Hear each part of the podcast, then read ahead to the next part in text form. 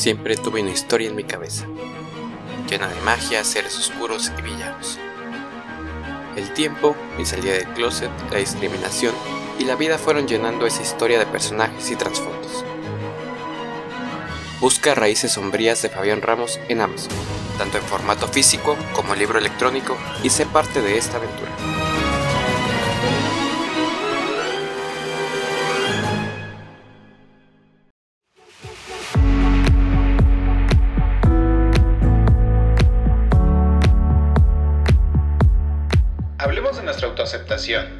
Nuestra relación con la familia, nuestra sexualidad, nuestra salida del closet, nuestras experiencias de vida. Aquí encontrarás historias que te ayudarán a identificarte o inspirarte. Este es el podcast No Soy Moda.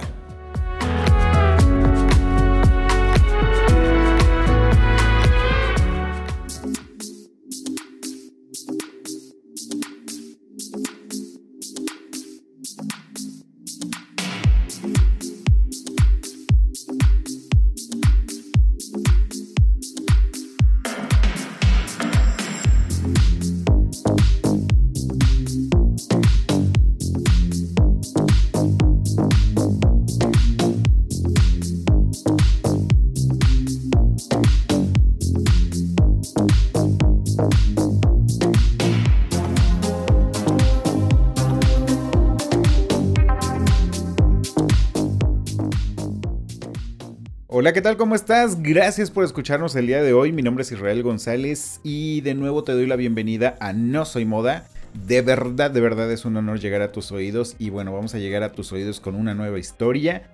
El día de hoy tengo a un amigo que se me había escapado durante meses. Em, de hecho, yo lo tenía incluso pensado para el proyecto de Café con Amigos, pero bueno, Café con amigos en paz descanse. Entonces, el día de hoy está en No Soy Moda. Él es Agustín Enríquez, tiene 39 años, es licenciado en comunicación. Bueno, más bien, este, estudió la licenciatura en Ciencias de la Comunicación, especialidad en mercadolo ¿qué sería? Mercadotecnia. Él es mercadólogo en este momento. ha tomado diplomados en liderazgo. Eh, te puedo decir que es influencer.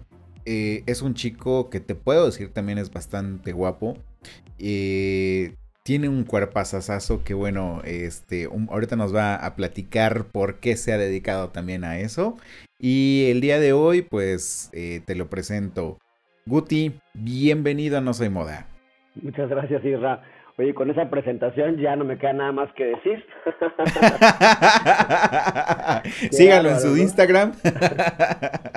bueno, si quieren ver si todo lo que dijo Israel es, es verdad, vayan a mi Instagram.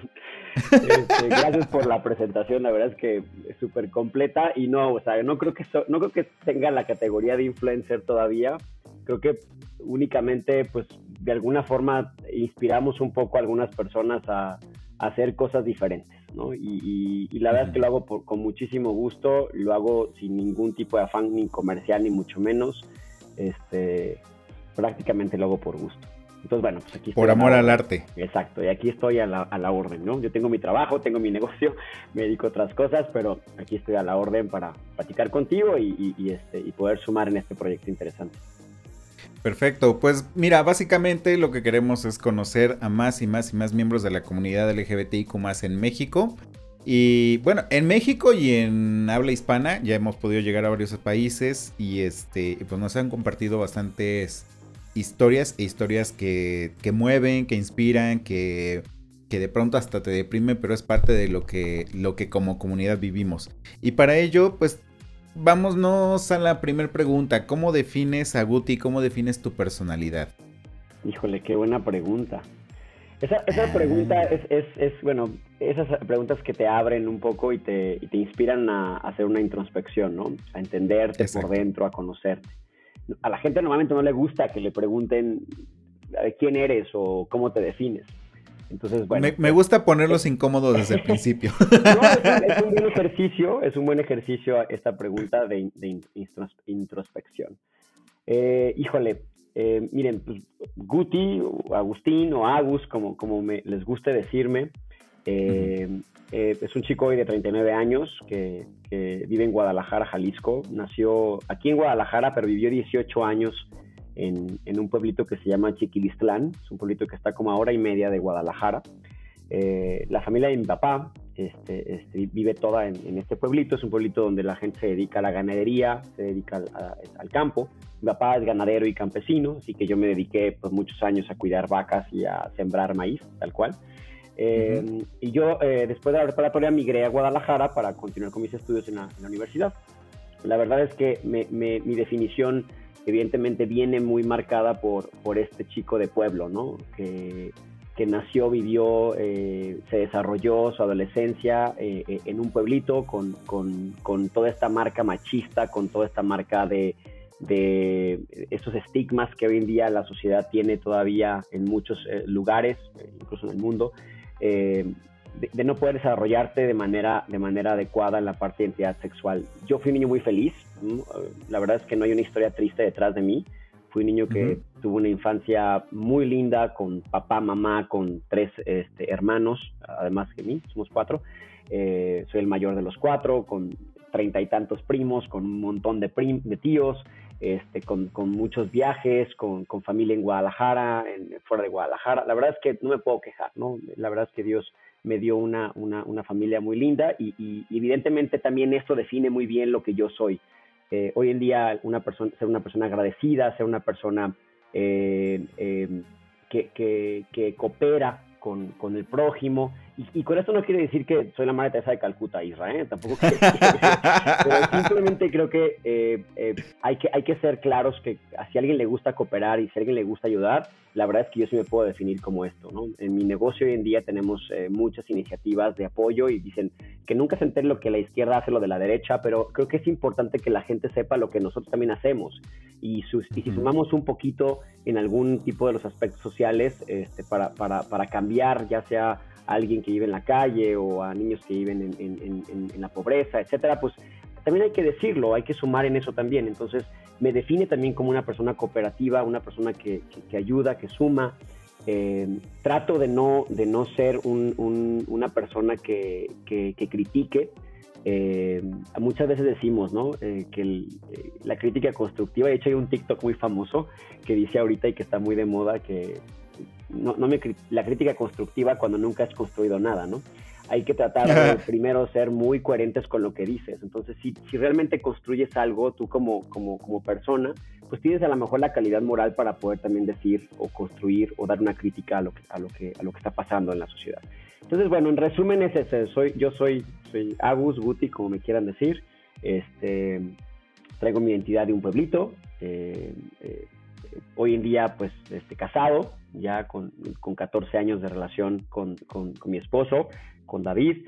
Eh, evidentemente, detrás de David también hubo una relación bastante larga, este, al cual, un chico que también quiero muchísimo y que fue parte de mi historia desde que yo inicié en la universidad. Eh, también que fue formó y han formado parte de mi identidad, por supuesto, ¿no? Eh, y bueno, pues eso es lo que soy, ¿no? un, un, un, chavo, un, voy a decir chaborruco, pero no lo quiero decir. pero ya, ya más, ya más ruco que chavo, este, tratando de, de hacer locuras, tratando de, de, divertirme, eh, tratando de, de cooperar, ¿no? ¿no? No quiero decir cambiar el mundo, pero sí por lo menos cambiar mi mundo, cambiar a la gente con la que estoy, tratando de ser una mejor persona todos los días. Y creo que esa es un poco la definición de, de Guti hoy en día. Ok. Ya con eso terminaste todo el programa. Gracias por escuchar, es cierto? bueno, pues quieres que me definiera, bueno, ahí está. ahí está, completo. Oye, pregunta, primer pregunta, nada más por, por contestar el protocolo, digo, ya me quedó bastante claro, pero ¿cuál es tu identidad sexual? Este, no ha quedado claro. Ay, no es cierto. Por digo. Eh, bueno, sí, soy, soy eh, abiertamente homosexual, abiertamente gay este, desde hace ya bastantes años. Ok. Pregunta em, razonable e incómoda a la vez. ¿Tú naciste o te hiciste homosexual? No, yo nací.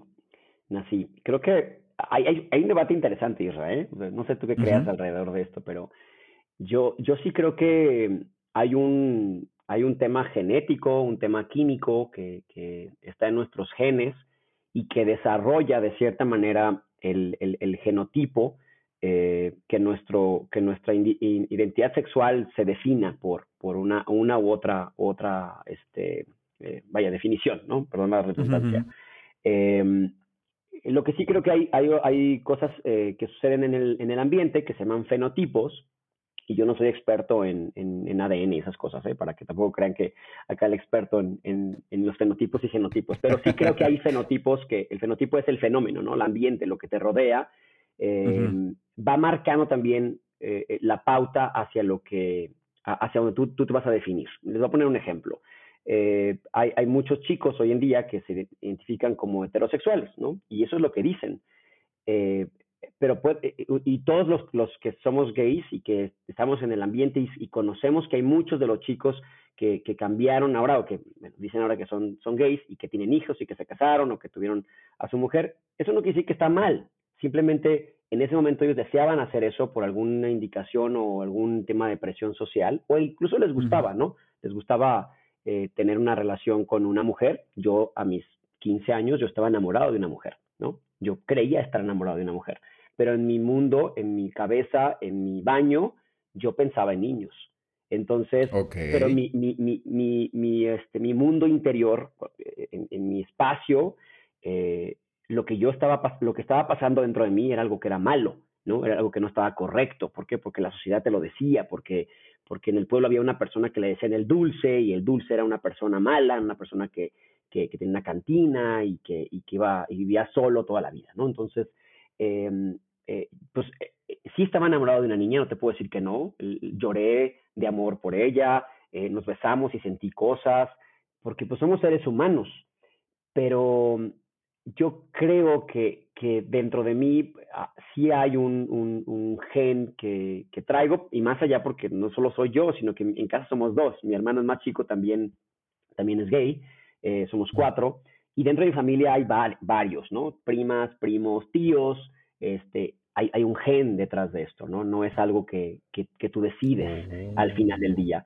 Tú, tú, tú aceptas al final del día, ¿no? Y lo aceptas y no lo toleras, porque yo que ya lo he dicho varias veces en algunas, en algunas charlas que he tenido con, con los que me siguen, eh, tolerar significa eh, que viene de algo que no es tan bueno, ¿no? Es como cuando te tomas una medicina y toleras los efectos secundarios de la, de la, medicina, sabes que es bueno, pero alrededor, al final tiene algo malo o viene de algo malo.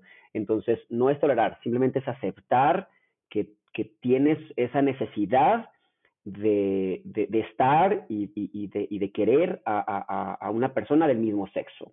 Y, esto no significa que no puedo yo ah, amar y querer, eh, ya lo dice Freud en varias de las formas de amar, eh, amar de manera fraternal o, o, o de otra forma a, la mujer, ¿no? En este caso a mi madre, a mi abuela, a mis primas, eh, pero pues sí, el amor carnal es, es, exclusivo en este caso con, con, un hombre y esto lo aprendí pues a base de muchos tras, este, tiznadazos, como dice mi papá, ¿no? O sea, a, trancazos lo aprendimos, porque eh, primero pasamos por la etapa de, no, soy bisexual, ¿no?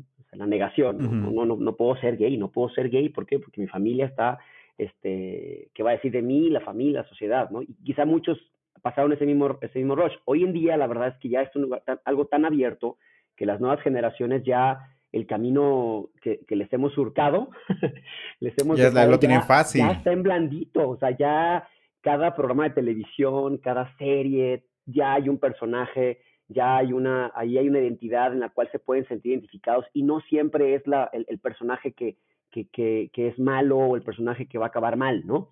Eh, también hay historias muy bonitas este, que hay que encontrarlas, evidentemente, este, pero como siempre, ¿no? El, el, el, en la televisión se produce muchas cosas para que, para que se vendan y siempre la, la, la cosa mala es la que vende, ¿no? no siempre sí, la buena. Entonces, la respuesta es yo creo que nacemos, Israel. O sea, eh, yo nací siendo, siendo homosexual, eh, pasé 18 años sin aceptarlo porque no, no, había condiciones para aceptarlo, ¿no? Mi condición, mi fenotipo no estaba listo para recibir esa, ese trancazo. Cuando llegué a la ciudad de Guadalajara y empecé, digo, la verdad es que todo, está muy chistoso porque puedo platicarlo.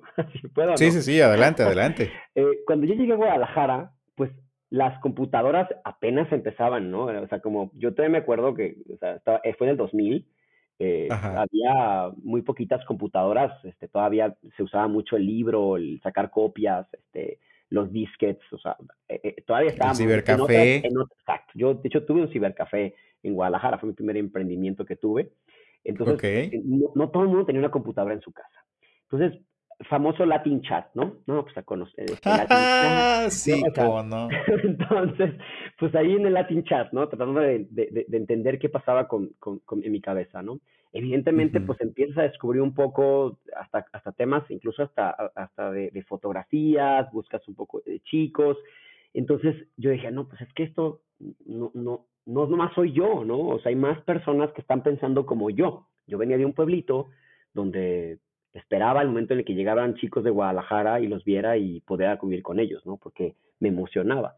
Y también tenía mi novia, mi novia que, me gustaba pasar a la plaza con ella y agarrar la mano. Pero bueno, eh, entré en la universidad y entré y pues tuve mi novia también, que, que, es una muy buena amiga mía ahora, este, y a los cuatro o cinco meses me di cuenta que pues no, estaba literal, como dice el refrán, miendo fuera del hoyo, ¿no? O sea, yo estaba, yo estaba en otro, en otro, en otro nivel y necesitaba otro tipo de cosas. Incluso Dios es muy grande porque, te digo, me, me, me, acercó mucho a los, a los decanos de la universidad, de la UNIVA. Agradezco a la UNIVA por, por, por ser una universidad tan abierta conmigo, este, a pesar de, de todo. Y hicimos un movimiento padrísimo que se llama MEGA, el Movimiento Estudiantil gay asociados, así se llamaba el movimiento, y éramos puros gays de la universidad que hacíamos eventos, este, pláticas, ¿no? En ese momento, cuando, pues, en los 2000, la verdad es que esto era todavía un, tabú bastante importante en la sociedad, ¿no?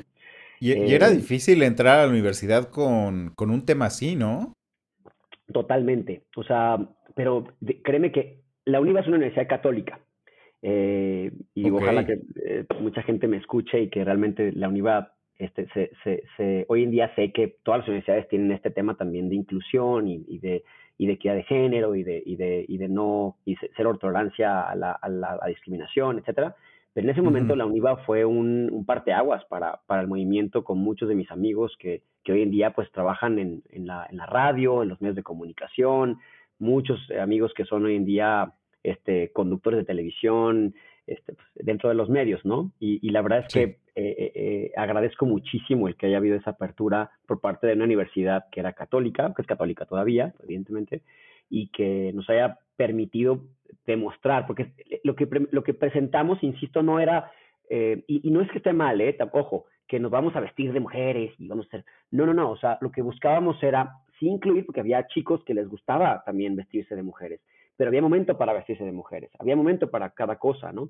Incluíamos a todo, incluíamos a, al que era, a, lo mejor al chico que pues, no parecía tanto, a la chica que era lesbiana, a la que se parecía, que, se vestía como hombre, o sea, era como empezar a entender un poco qué estaba pasando con toda esta mezcolanza de, requerimientos que tenía el alumnado, ¿no? Este, y, pues nada, o sea, me, me parece que eso pues dio, dio pie a que, a que muchos de nosotros nos desarrolláramos de una manera adecuada también dentro de la universidad, por supuesto. Te, lo, te lo, pusiste fácil, ¿no? Al final del día, em, tanto tú te lo pusiste fácil porque alzaste la voz, em, trabajaste en ello y evidentemente pues a muchos chicos de esa universidad también se los pusiste fácil. Sí, era demostrar, era demostrar que podíamos hacer las cosas, ¿no? Y digo, yo no fui el único que estuvo ahí, hubo varios que estuvieron en, esta, en este mismo movimiento y que fueron parte esencial de este movimiento y, incluso muchos que fueron incluso heterosexuales que se metieron en el movimiento para apoyarnos y, hacer cosas por nosotros, ¿no? Eh, los que hacíamos los mejores congresos, los que hacíamos las mejores cosas era este grupo, ¿no? Entonces la universidad pues siempre decía, no, es que no importa que seas, el tema es que te desarrolles como ser humano. Eh, y, creo que eso nos dio, nos dio a todos el, el empujoncito que necesitábamos para demostrarle a la sociedad que podíamos y que, que teníamos que hacer las cosas y no estarnos tapando como, como hoy en día mucha gente pues sigue todavía, sigue en el closet, ¿no? Claro, por supuesto. Entonces, ¿tú fuiste consciente de tu sexualidad hasta los 18 años o fuiste consciente antes, pero todavía quedaba como esa em, duda, esa forma de, de, conservar el anonimato y de, sobre todo, conservar la integridad?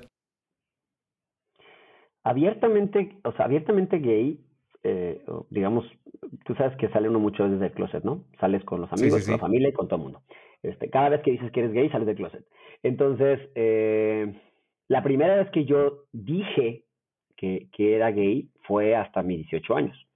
Antes okay. no, no, no, no, lo dije, ¿no? antes para mí era una, una aberración. O sea, yo no, no, no, no, no pasaba por mi cabeza, ¿no? este, bueno, sí pasaba, pero, pero lo, lo, negaba, lo ocultabas. Lo negaba, lo ocultaba por, por, pues, por el miedo, ¿no? Y porque yo pensaba, o sea, decíamos, era, era algo malo, que era algo malo. Que ¿A qué le tenías miedo? Le tenía mucho miedo a, a, al rechazo de mi papá y de mi mamá, por supuesto. Principalmente, eh, vengo de una familia, insisto, o sea, mi papá muy macho y, y pues, el campo y las vacas y todo esto los tíos y todo. Entonces, evidentemente eso, pues, este, yo tenía mucho miedo, ¿no? Que, que, que mi papá me, no me dejara venir a Guadalajara a, a, a estudiar la, la, carrera y, y, este, o que cuando se enterara que ya que estuviera aquí, me regresara, ¿no? De hecho, mi tía con la que yo viví los cuatro años de mi carrera, se enteró evidentemente a los meses y ocultó, lo ocultó pues por, durante toda la carrera y, y hasta que lo le dije a mi papá. Y obviamente, pues, para mi papá fue un choque cuando se lo dije, pues, súper fuerte, porque, pues, imagínate, ¿no? Le, le confió al hijo a la tía, y la tía nunca le dijo nada. este... ¿Cómo saliste del closet? Híjole, la primera con, vez... Con, tus papás? Con mis papás, sí, bueno, con mis papás. Eh, fue cuando... Mm, bueno, fíjate, fue, fue chistoso, porque la primera relación que tuve fue de seis años, y, y pues, obviamente pues no, no, no dije nada, ¿no? Este, yo creo que los papás son, no son tontos y sí sabían que algo pasaba, pero pues dicen, me voy a esperar a que, a que me diga o ver qué pasa, ¿no? O tenían miedo quizá.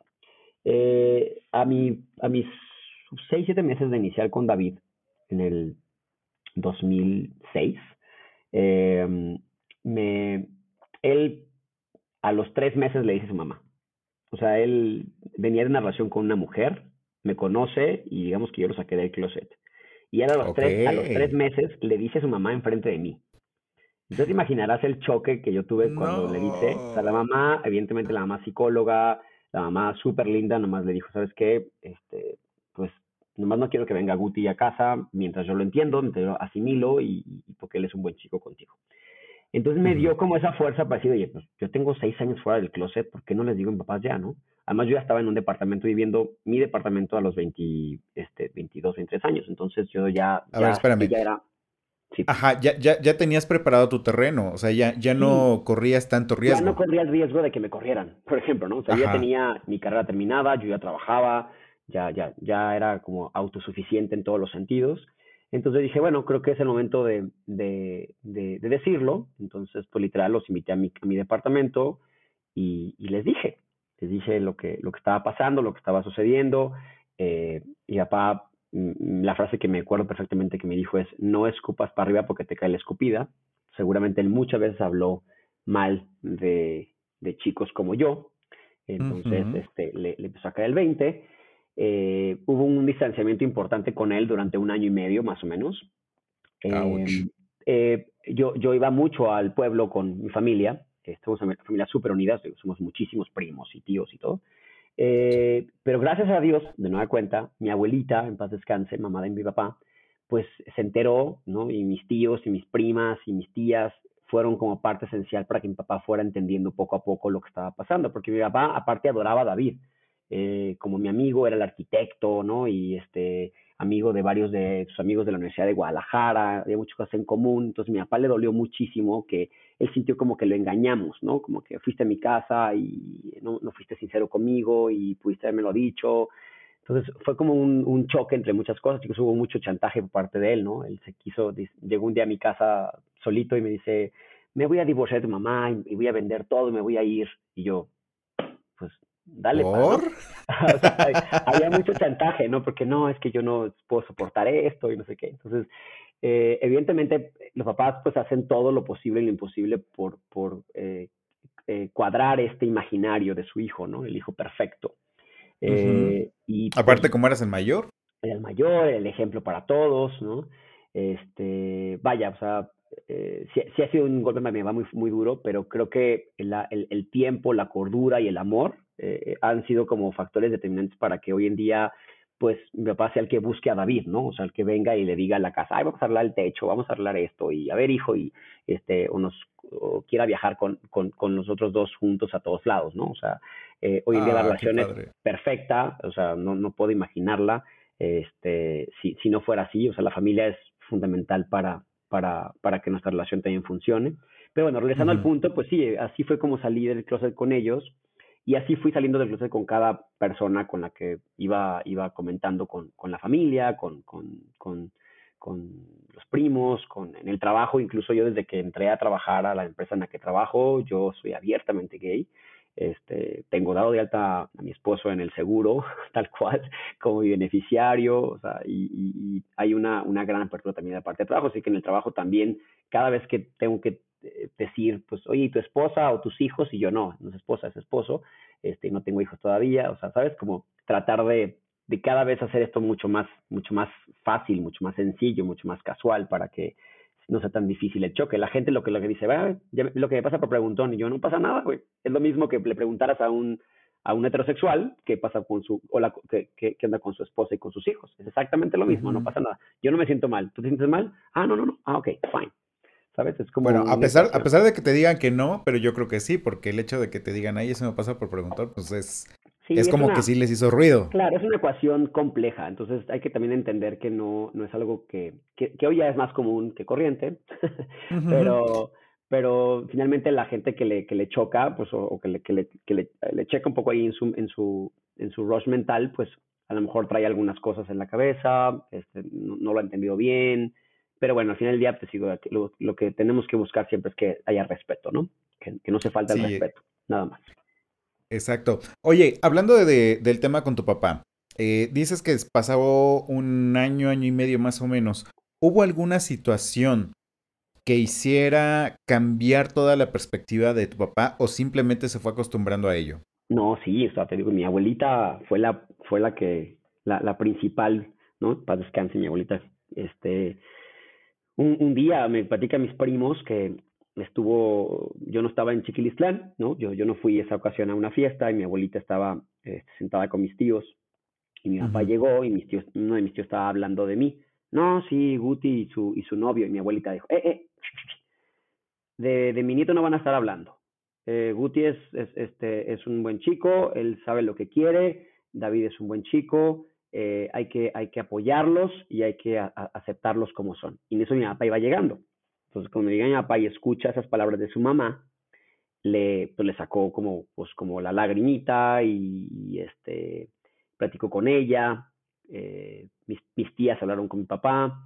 Entonces fue como una, una charla ahí entre los hermanos de mi papá y, y su mamá, este, para que se, sensibilizarlo un poco y poco a poco sí fue tratando de como de, de, de ir aceptando la situación, ¿no? Yo iba a, a fiestas de familia al pueblo y me quedaba en casa de una tía, no me quedaba en casa mis papás.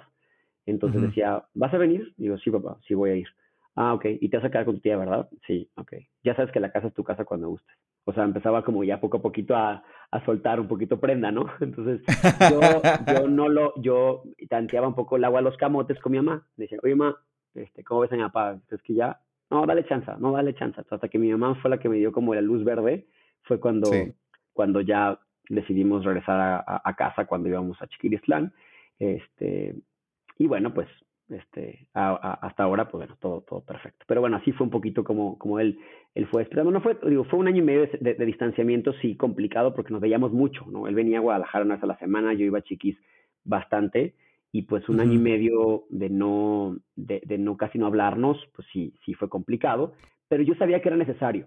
O sea, yo, yo muchas veces con mi papá he sido muy, muy, muy rudo, le he dicho, papá, ¿para qué pierdes el tiempo? Pudiste haber hecho esto en un mes o en una semana, ¿no? ¿Para qué te esperaste año y medio? Pues es que era el tiempo, hijo. Y yo, pa, perdiste un año y medio, no fuiste a mi boda. ¿Sabes?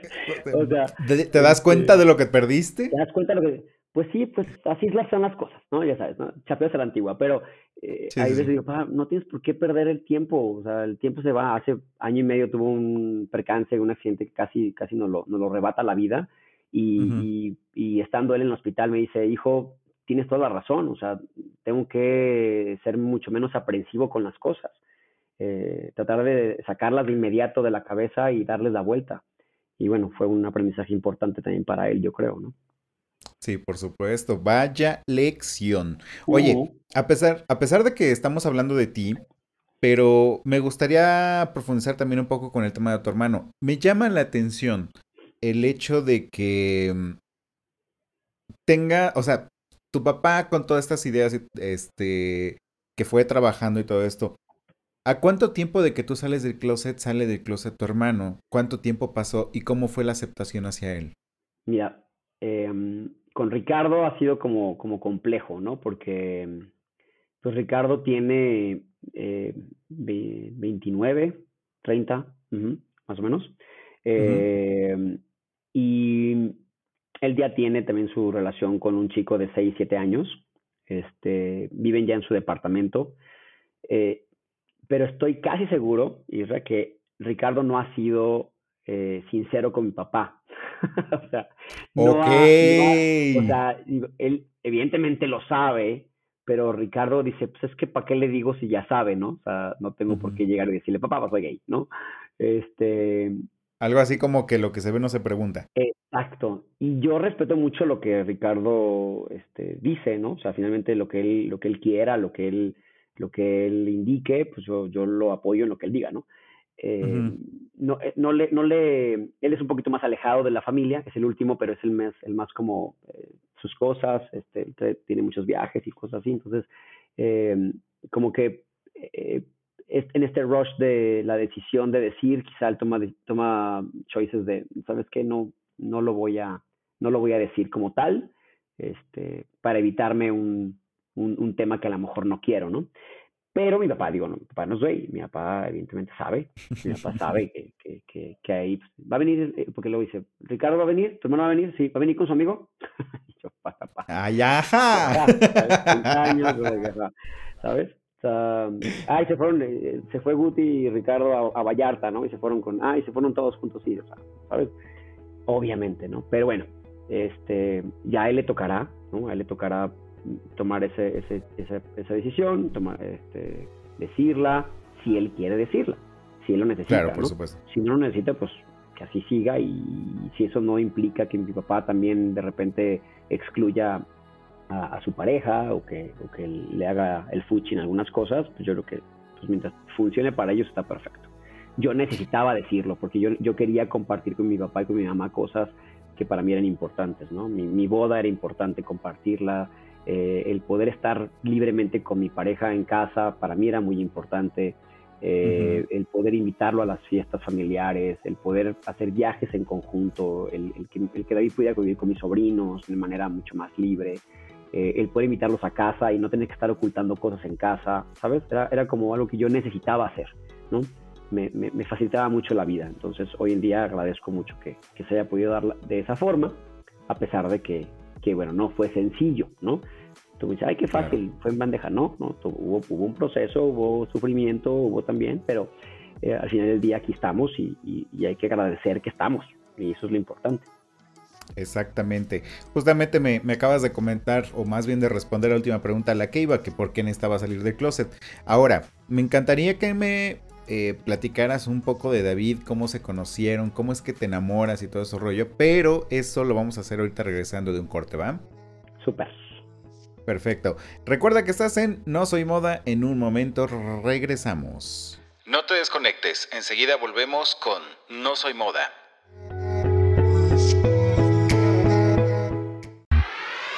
Hola, soy Luis, el bastardo que te va a enseñar a escribir mejor. Relax. Bastardo es solo una palabra. Significa ilegítimo, eso que es alterado para renacer en algo inédito. Las palabras importan y cómo las acomodamos en un texto también. Yo te digo lo que ninguna clase de redacción te van a enseñar. Escucha Preciosos Bastardos, el podcast de escritura útil. Disponible en Spotify, Spreaker, iTunes y Google Podcast.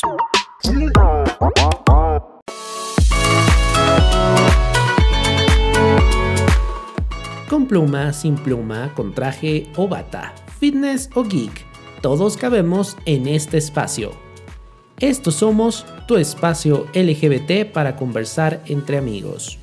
Acompáñanos en vivo todos los viernes a las 21 horas en nuestro canal de YouTube Estos Somos. conducido por Daniel Tinajero e Israel González.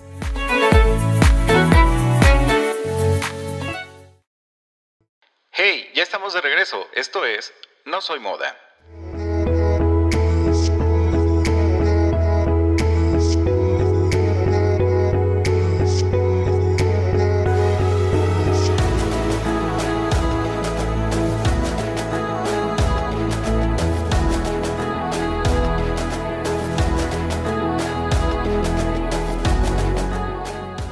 Y estamos de regreso aquí en No Soy Moda. Te recuerdo que estamos platicando con Agus, Agus, Guti, Agustín.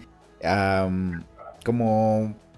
Creo que en, en- Instagram te encontramos como Guti, ¿no? Entonces Sí, creo que es, más fácil Gutigom, buscarte. Así me encuentran. Arroba, arroba Gutigom, así es como me encuentran.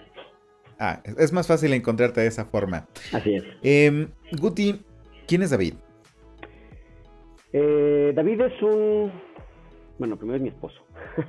Sí. Ok. ¿Cuánto tiempo llevan de casados? Eh, cumplimos en noviembre 10 años. Eh, fuimos la pareja número 32, by the way, de, de- del registro civil en la Ciudad de México. También recién, recién iniciado todo este proceso, decidimos hacer ahí este, nuestra unión civil. Ahorita te platico por qué decidimos casarnos. Sí, sí, eh, tenemos 14, tenemos 14 años juntos. Y bueno, pues la verdad es que ha sido, es una historia bien, bien bonita, una historia que muchos dicen que es de novela, y de verdad que no es choro, es una historia bien, bien padre. Eh, la hemos platicado un par de veces por ahí en, en redes sociales, y si alguien va ahí a mi, a mi Instagram ah, y, y- y ve algunos videos que tengo ahí montados, pues se va a dar cuenta de la historia que tenemos detrás. Termi- terminé una relación de seis años, terminé una relación de seis años con, con un chico, eh, el cual empecé cuando tenía 18 eh, en la universidad. Y a los 24 años, 2006, yo empecé con un, con un 2004, perdón, yo empecé con, con, a salir con un chavito, cuando terminé mi relación evidentemente con este chico, eh, que es el mejor amigo de David, eh, de la universidad. Así fue como nos encontramos, ¿no? Esta fue como el- el- el- la, la- la forma, en la, el ligue en el, que, en el que yo encontré o conocí a David, ¿no? Yo lo encontré en su casa, tal cual, o sea, venimos a una fiesta a su casa, yo llegué aquí de colado, una fiesta, él le salía con una chica, este, él no era abiertamente gay, él tenía su novia, Eh, yo pues obviamente salía con su amigo y, y, pues él era la- el amigo heterosexual, el amigo, el amigo buga de, con el que yo salía. Entonces, ¿El buen amigo Buga? Exacto, decía, bueno, pues está guapo, está lindo, pero pues es buga, ¿no? Entonces tú sabes que cuando pues es buga, pues está lindo, pero ya, no pasa nada. Respetable. Exacto, ¿no? Entonces, am, pues obviamente después de que vengo a la fiesta a su casa, pues eh, em- empezamos a coincidir en algunas circunstancias por algunos amigos este, que, que habían venido de, de viaje de él y quiso salir a algunos, algunos bares, algunos santos. Él termina con su novia creo que al día siguiente de la fiesta. No fue por mí, fue porque pues, él quiso terminar con su novia. Eh, porque pues, en ese momento todavía él ni siquiera se acordaba de mí, ¿no? O sea, creo que nos conocimos en la fiesta, pero él estaba demasiado borracho cuando me conoció. Entonces, este, al, al tiempo que, que dos, tres semanas después, alguna coincidencia, él cae en mi departamento para buscar a Cha- a- al chico este con el que estaba yo saliendo, casi se me sale el nombre. Este, y, y pues nada, este, las circunstancias de la vida, ¿no? Poco a poco fuimos como, como mimetizando un poco, siendo un poco más amigos. eh, salimos un par de veces juntos, junto con Chava y uno de mis mejores amigos. Hasta que un día las circunstancias de la vida, el destino, eh, nos tocó estar solos en una noche, eh, pedos, y, él me, de- me, me- pues me declara que, que- tiene pensamientos, que tiene sentimientos con, con hombres y que y pues que como que si como si necesitara ayuda, ¿no? Entonces yo, yo decía, ay, bueno, pues este ¿qué hago, no? O sea, ahora voy a ser el psicólogo del amigo Buga de mi de mi con el que yo estoy saliendo, ¿no? O sea, como que ahí ni me caía el 20 y de verdad que yo decía yo, eh, muchos me han dicho, ay, ¿estás bien, güey? Claro que no. Yo, de verdad que yo ahí, yo, pues yo seguía saliendo con su amigo, yo no tenía otro interés. Entonces, eh, hasta que él me dice, bueno, y además me gustas. Cuando me dijo, cuando me dijo eso, yo dije, ok, haz de cuenta que no lo dijiste porque mi fantasía es tener algo con un, un, un buga. No me digas eso. Entonces, pues así empezó la historia, así empezó la historia. eh, eh, esa, noche fue una noche muy linda con los, dos. Este, y desde esa noche, prácticamente esa sea- noche no hemos dejado de, de dormir juntos. O sea, fue la noche con la que inició nuestra relación hace casi más de ya 14 años y piquito. A Entonces, ver, espérame tantito. Déjame, muy, muy déjame. intensos, muy intensos. Eh, Exacto. déjame procesarlo. Em, ese- esa noche te confiesa que siente cosas extrañas. Y tú, como buena persona, como buen samaritano, dices: Vamos a ayudarte, vamos a investigar qué onda. Si vamos siendo el psicólogo, ¿cómo no quiere un abrazo? Como con mucho gusto. Ahorita le voy a dar un abrazo. Ahora sí que hiciste lo, lo, lo, lo que se dice dentro del ambiente, que, que fue tu tazo. claro, yo, yo, Lo volteaste y ya fue tuyo. yo dije, ahorita este no se me escapa. ¿No? Eso es lo que yo dije eh, dentro de mí, pero yo decía, no, yo tengo que ayudarlo, ¿no? Porque pues yo estoy saliendo con su mejor amigo, o sea, ¿no? Yo respetando al mejor amigo. Y luego me enteré que el mejor amigo pues estaba saliendo conmigo, pero pues tenía su novio, ¿no? Entonces, bueno, chale. Ah, bueno, Este, entonces ya, ya, ya no hay no, sentimiento de no culpa. tanto, tanto problema. La verdad es que yo digo, venía de una relación muy, muy larga y estaba yo como intentando conocer gente nueva, gente diferente. Yo nunca he tenido, este, nunca he salido incluso al antro soltero. Entonces, la verdad es que las veces que salí soltero yo parecía sanguijela, ¿no? Me besaba hasta con las paredes. Entonces, qué bueno que conocí a David porque si no yo no sé dónde hubiera acabado. Este, no, digo, fue, fue, fue el destino, fue una historia bien bonita. Este, eh, poco a poco fuimos conociéndonos. La primera, los primeros años de la relación fueron bien difíciles porque pues yo, yo ya era totalmente out, ¿no? O sea, yo estaba totalmente eh, afuera del closet.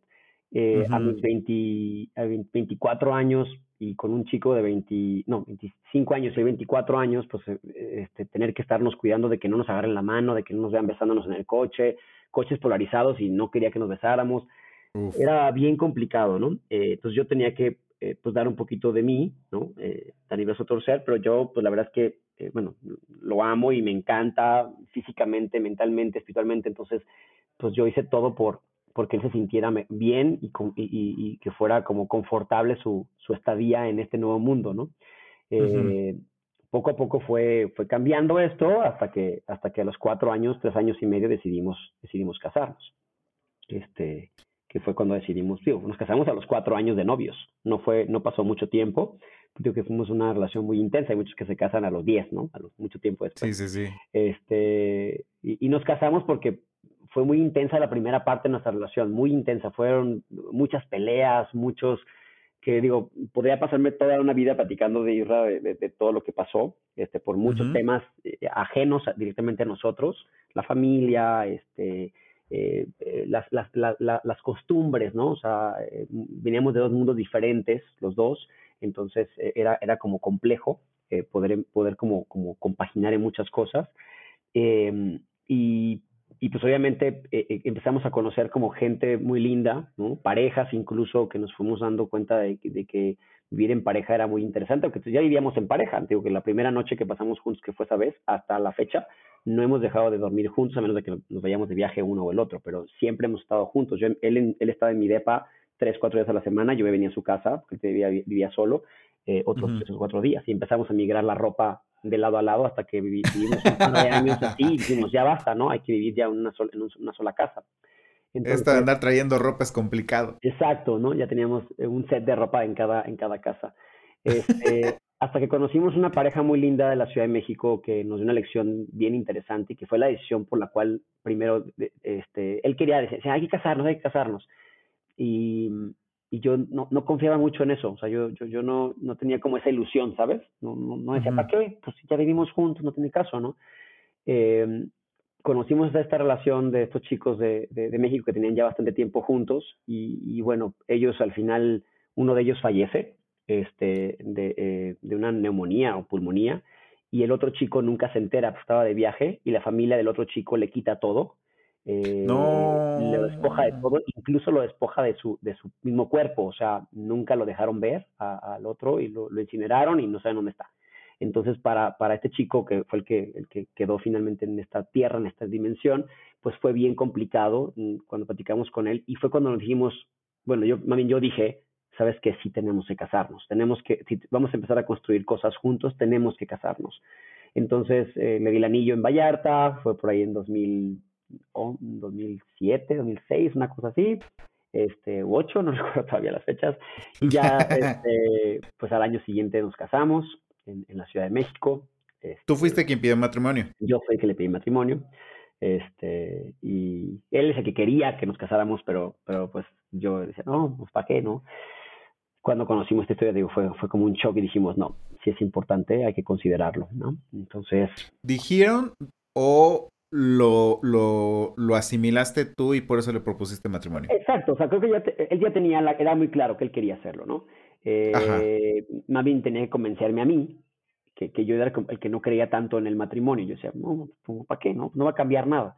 Y al final, soy sincero, o sea, el, el, el, cambio viene mucho en función, muchas veces en la parte legal, ¿no? Este, el, hecho de, de sernos eh, esposos de manera legal nos da muchas eh, responsabilidades y también nos da muchos derechos pero a nivel personal, nosotros pues seguimos siendo esos novios enamorados de siempre. Eh, eh, podemos no tener un papel y pasa exactamente lo mismo. Creo que está padre a nivel social. La gente sabe que estamos casados. Eh, la gente te, te, respeta, que, está mal, ¿eh? pero bueno, finalmente pues, si es un proceso que tiene que seguir uno por sociedad, está bien, ¿no? Incluso lo, lo hemos vivido muchas veces en los hospitales. Nos hemos enfermado uno el otro, hemos tenido que tomar decisiones de operaciones y el que decide por el otro es pues es él o soy yo. No le preguntan a mi mamá o a su mamá. Y, y eso lo sabe el hospital a donde vamos, eh, el, nuestro médico también de cabecera lo sabe. Entonces, eso está bien bonito, ¿sabes? Es como realmente vivir, vives, vives en familia. Tienes que realmente vivir la familia. Este, y, pues hoy en día tu familia es, es, este, en este caso, pues mi familia es David, ¿no? Eh, desde la parte eh, salud, la parte de, de, hay, hay, trámites incluso legales que podemos hacer, ¿no? estamos viendo temas de, de, de, vis, de visados, de, cosas con Estados Unidos, o sea, cosas que, que se están haciendo que es interesantísimo uh -huh. poder vivirlo a nivel familiar, como que eso te fortalece mucho también a nivel espiritual. No sé, este, es una forma de pensar. ¿Qué, Aparte qué, que, cambia, ¿no? que, que, por ejemplo, este tipo de, de situaciones de trámites, que ya los, los haces, lo haces público, dices, él es mi esposo, eh, creo, creo yo que se siente muy padre el poder externarlo y sobre todo um, a nivel travesura el darte cuenta de la reacción de los demás y cómo los, sí. los de pronto los sacas de onda, ¿no? Sí. Y en segunda, el hecho de que eh, en algún momento tú y yo lo platicamos, se tiene que visibilizar y se tiene que hablar, se tiene que poner sobre el tema, eh, digo, el tema sobre la mesa, sí. para que la gente se vaya acostumbrando a ello, ¿no? Y correcto. no nos vean como bichos raros. Correcto, correcto. No, y que vean que es algo tan, o sea, de verdad es algo súper normal, ¿no? Eh, las preguntas típicas, ¿no? De, ay, ¿quién es el, la mujer y el hombre, no? Y, pues, no, o sea, no hay, aquí no hay mujer y hombre. ¿Cómo te lo explico? Exacto. Eh, pero son preguntas que, mucha mucha gente que literal ignora el, el, el, tema y o quiere sacar un tema de conversación nada más alrededor de, pero uh -huh. pues el, el, matrimonio es muy lindo, o sea, yo la verdad es que no es que yo, yo, no soy quien para recomendarle a quien o a quien sí a quien no se case, creo que es una decisión bien bien interesante, bien responsable. Hoy en día, por ejemplo, con el testamento, que justo lo acabamos de hacer el testamento en, en, en este, en septiembre, mes del septiembre, testamento. Sí, sí, sí, perdóname que se me fue el, el rollo del mes eh, pues súper interesante saber que a nivel, también en, es, en este rol a nivel legal, pues yo puedo dejarle a él todo lo que yo estoy construyendo y que yo uh -huh. tengo la certeza de que si mañana me muero o al rato me muero, eh, mi, mi, familia no va a llegar a, a, despojarle todo lo que hemos construido juntos. Eh, me puedo quedar bien tranquilo. Y si en el futuro construimos algo y, y, y tenemos familia, más familia, eh, pues que, que, esta familia también esté asegurada con, con, con, él, ¿no? En este sentido, si él es el que se queda en esta dimensión.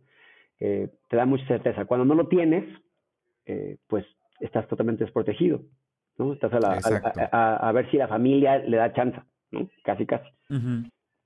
Se le llama certeza jurídica y, y, como dices, o sea, no es una um, ni imposición ni invitación a que te cases, pero sí a que analices el tema de la certeza jurídica que le das a tu relación y sobre todo eh, que no dejas cabos sueltos en el caso de faltar en esta vida, ¿no? Claro, Sino que claro. um, la otra persona puede tener ciertas seguridades para que no le falte, pues como dices, lo que construyeron juntos. Claro, y hay muchas formas, ¿eh? O sea, hay quien dice, no, yo no me quiero casar y yo a lo mejor si hacemos un negocio o una casa, lo que sea, pues lo ponemos a nombre de los dos y ahí vamos 50-50, fine, o sea, está, es aceptable. También hay muchas cosas que, que si, si lo quiere ver de esa manera, pero hay cosas que no hay forma, o sea, la parte, por ejemplo, de decidir dónde, a dónde va su cuerpo si un día él muere, si yo lo quiero ver, si la operación, si eh, eh, temas de seguro, temas de, de, o sea, hay muchos temas que están fuera si no estás casado, ¿no? Porque nuestro sistema jurídico así lo manda, entonces creo que hay unas ventajas muy interesantes alrededor de esto y sí, creo que visibilizarlo es algo que nos corresponde a nosotros, que, que, estamos en esto, eh, que la gente lo vea como algo normal, porque lo es, eh, no estamos haciendo absolutamente nada malo, eh, lo que pasa dentro de nuestra casa es nuestra casa y fuera de ello, pues lo que hacemos es contribuir, pagar nuestros impuestos y ser, ser unos, unos este, ciudadanos. ciudadanos responsables. Exacto. Eh, última pregunta, ¿van a ser papás? Ay, sí queremos, Isra, sí queremos. Em, las circunstancias no nos lo han permitido por el momento. Este, espero que cuando realmente tengamos las circunstancias no, no, no, no sea demasiado tarde. Este, porque dicen que pues, entre más grande eres, pues más, a veces más cansado te pones. Tú, tú, tú, este, tú podrás decirme muchas cosas al respecto. sí. Muchas veces, pero eh, eh, claro que lo hemos buscado, ¿no? El proceso que, empezamos y que gracias a ustedes incluso lo, iniciamos en la Ciudad de México el año pasado.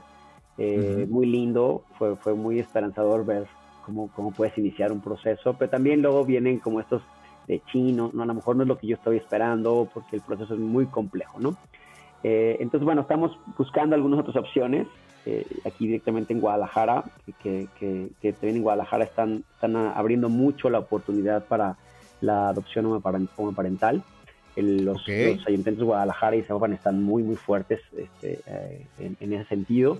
Eh, dentro de los ayuntamientos hay, hay, gente que nos, que nos está ah, instruyendo, apoyando, dirigiendo, este, y creo que podemos ahí lograr algo interesante, ¿no? No solamente con, con el afán de decir, ah, yo adopté, sino como de realmente fomentar la adopción, ¿no? Porque creemos que la adopción es, algún, es un tema importante que, la gente, la sociedad tiene que voltear a ver, ¿no? Hay muchísimos niños que hoy en día están en, los, las casas hogares, que están incluso recién nacidos y, requieren una casa de acogida para que los cuiden, para que los saquen a lo mejor del hospital, porque no pueden estar en una casa hogar.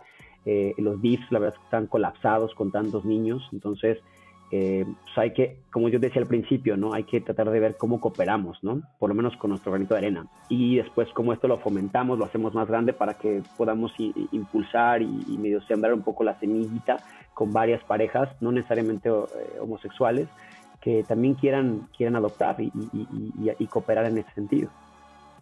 Exactamente. Apoyo completamente tu idea de seguir fomentando el tema de la adopción eh, otro tema que hay que poner sobre la mesa, otro tema que hay que platicar y este y pues ojalá y se pueda hacer más conciencia también para darle oportunidad a nuevos chaparritos que, que lo necesitan, porque la verdad em, cada historia de adopción que hay en México em, trae una historia atrás bastante difícil, entonces creo que una segunda oportunidad es algo que este, estos chaparritos se merecen, entonces este, pues sí, hay que seguir hablando y hay que seguirlo poniendo sobre la mesa. Y ya por último, eh, ya para despedirnos, regálame un consejo para todos aquellos chicos y chicas que vienen detrás de nosotros, este, gente de 15, 17, 20 años que está entendiendo o queriendo entender su sexualidad y está buscando esa libertad. ¿Tú qué les podrías recomendar o aconsejar? Uy, eh, mucha responsabilidad para aconsejar algo creo que lo que yo podría más bien eh, decirles como un mensaje es que, que lo que ellos piensan, lo que ellos sienten, no está mal. Eh, lo que ellos desean hacer tampoco está mal. Eh, hoy el mundo está abierto a, recibir los mensajes, a recibir a las personas de una manera mucho más abierta. la sociedad está, está justo abierta a, abrazarlos, a quererlos, a aceptarlos como son. Eh, mi sugerencia es que el closet pues, se hizo para la ropa, chicos. el closet no está hecho para la gente, en ninguno de los sentidos. tenemos que buscar la manera de, no estar atrapados en este closet, de no estar atrapados dentro de la ropa y, poder abrir esas alas que siempre tenemos para poder construir un, mundo mucho mejor. Y hablo de, abrir las alas no como una muestra de, vamos a la guerra, sino como un, llamado a que vivas la sexualidad de una manera libre y plena, con la responsabilidad que eso conlleva. Como sabemos, Mm, no siempre por ser libres vas a, vas a estar en la calle desnudo o haciendo cosas que, que, quizá no son las más adecuadas para, para, el momento, pero sí el vivir la sexualidad significa hacerlo de manera responsable, eh, siendo tú mismo.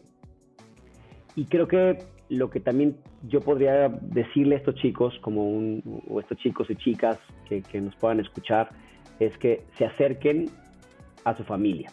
La familia es eh, es y será siempre la, la que nos va a apoyar siempre. A pesar de que suene difícil y complicado, porque muchas veces dicen, no, pues es que suena fácil porque tú ya lo pasaste. Sí, pero la familia va a ser siempre la que te va a dar el soporte. La mamá siempre va a ser la mamá, el hermano siempre va a ser el hermano, el primo siempre va a ser el primo. Eh, acerquémonos a ellos y, estoy seguro que ellos pueden darnos un buen consejo, un buen aliento, un buen apapacho hay gente alrededor de, nosotros que nos quiere, que nos acepta, que, nos, que, que, anhela incluso ser como nosotros porque somos más libres, porque somos felices. Eh, tratemos de salir a la calle con esa sonrisa y, decirle al mundo que el ser gay, el ser homosexual, es algo maravilloso. Si hoy me preguntan, Agustín, ¿voy a nacer y voy a ser gay? Yo repito mil veces, sí, por supuesto que sí, no tengo ningún problema. Eh, es lo que me tocó vivir y no lo digo como una cosa mala, sino como agradecido por lo que me tocó, por lo que me tocó ser y por lo que estoy viviendo. Así que eh, el agradecimiento también para, para, para, la familia por, por haberme aceptado como, como hoy en día soy. Así que el consejo es este, chicos. Acérquense a la familia, hablen, comuníquense, no se guarden nada, eh, vivan plenamente su sexualidad con mucha responsabilidad. Wow. Sabias palabras de Guti. Guti, de verdad, muchísimas gracias por compartirnos parte de tu historia, parte de tu vida y también este gran mensaje para, para quienes nos escuchan. Y nada más por último, ¿dónde te podemos localizar si es que alguien se quiere poner en contacto contigo? Bueno, pues ya, ya, ya lo dije, este, eh, mis redes sociales, en Instagram, estoy como arroba gutigom, guti con Y, no es con Y latina. Eh, arroba gutigom, eh, ahí me pueden contactar, me mandan mensaje directo y con muchísimo gusto ahí podemos ponernos en contacto, cualquier consejo. Tengo mis, martes de TikTok cuando quieran. Son una joya, son una joya. me divierto mucho viendo TikTok, entonces cuando encuentro cosas lindas, pues luego las comparto los martes, que ya sé que a la gente le gusta mucho ver los martes de TikTok. Eh, y bueno, pues ahí estamos a, la orden. Agradecidísimo, Isra, por, por esta charla encantado de que tu público también se vaya con, palabras importantes y pues nada, que la historia continúe, porque pues, eh, en esto seguimos. Así que gracias por, por la invitación.